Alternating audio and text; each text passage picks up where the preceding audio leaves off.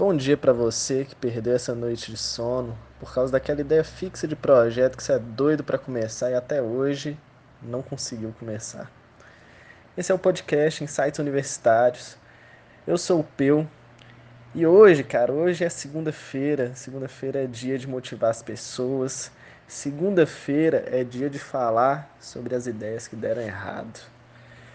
Por isso, hoje eu tenho uma pergunta para você. Você prefere criar algo fiel ao que você pensa, algo bem seu e que não dure? Ou você gosta mais de trabalhar em grupo? Bom, hoje a história que eu vou contar para vocês é uma história do ano de 2016. Em 2016 eu criei uma empresa dedicada a ensinar técnica de estudos para pré-vestibulandos. O nome dessa empresa era Fink que, que eu fiz? Eu juntei um grupo de, de amigos, uma turma do projeto que eu faço parte, o Gedan e algumas outras pessoas.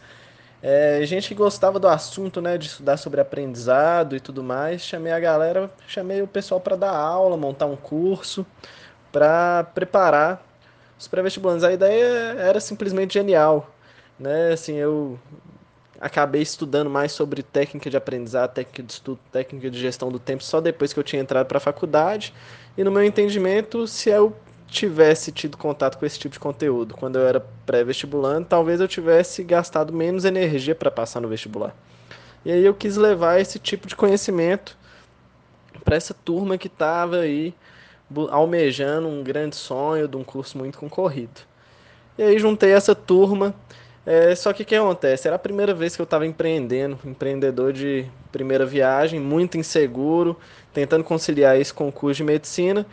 E eu não tinha nenhuma certeza de que isso ia dar certo e tinha muito medo de prejudicar aquelas pessoas que eu tinha é, convidado, né? Assim, eu fiquei com muito medo mesmo de compartilhar o risco. Então, o que, que eu fiz? Diante da minha insegurança, é, eu não compartilhava o risco. Eu era o único responsável pela falha e pelo sucesso da empresa. Então, eu não chamei essa turma para ser sócio inicialmente. Eu chamei essa turma para trabalhar junto comigo ali como freelancer, dar umas aulas e me ajudar a bolar o um negócio. Mas quem abraçar o lucro ou o prejuízo do negócio seria eu. Então, quem tomaria as principais decisões do negócio também seria eu. É, resultado: depois aí de seis meses de projeto, eu tinha uma empresa é, com CNPJ, tudo bonitinho, página no Facebook, é, tinha contratado a agência de marketing para fazer, só que, cara, eu não tinha equipe. A verdade era essa. Eu tinha um projeto que era tão meu que as pessoas não se, não se sentiam parte. E aí eu fiz um movimento de convidar alguns dos mais engajados para serem meus sócios. Só que quando eu fiz isso, já era irreversível, eu já tinha tomado muitas decisões sozinho que já haviam tornado a empresa inviável. Né? A gente tocou mais alguns meses aquela empresa. Eu e mais duas das pessoas que eu tinha convidado para ser sócio, no fim das contas, mas eu já não conseguia gerar aquele senso de engajamento e de pertencimento que eu precisava no início, porque eu montei uma empresa minha, cara, assim, assim. E o fato de ter sido minha, eu acabei abrindo mão do pensamento e das ideias das pessoas brilhantes que eu tinha convidado. Eu convidei algumas pessoas realmente muito brilhantes. E talvez se eu tivesse escutado um pouco mais o que elas tinham a dizer no momento certo, é, talvez eu tivesse cometido menos erros como empreendedor de primeira viagem. Então, até com, com um motivo nobre, né, de não querer prejudicar quem estava perto de mim, acabei criando um projeto meu só que um projeto meu é, muitas vezes não tem tanta longevidade, porque pensamentos divergentes acabam preservando o projeto.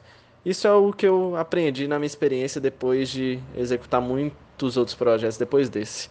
Esse foi o projeto que eu errei. Hoje eu já evito fazer algo nesse mesmo modelo faz parte hoje de mais três empresas e todas as três em sociedade, com relações de igual para igual, justamente para haver divergência de ideias.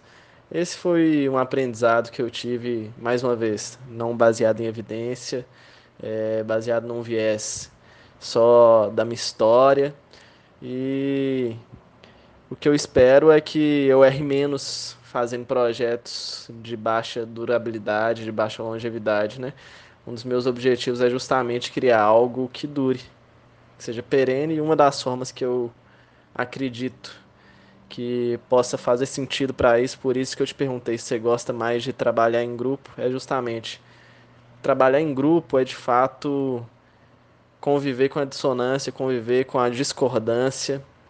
E muitas vezes isso é estressante, mas é um estresse que pode pode ajudar o seu projeto a durar mais tempo. Né? Então, será mesmo que é mais interessante ter um projeto completamente seu, que seja mais vulnerável, ou é melhor trabalhar em equipe? É isso aí. Muito obrigado e até a próxima.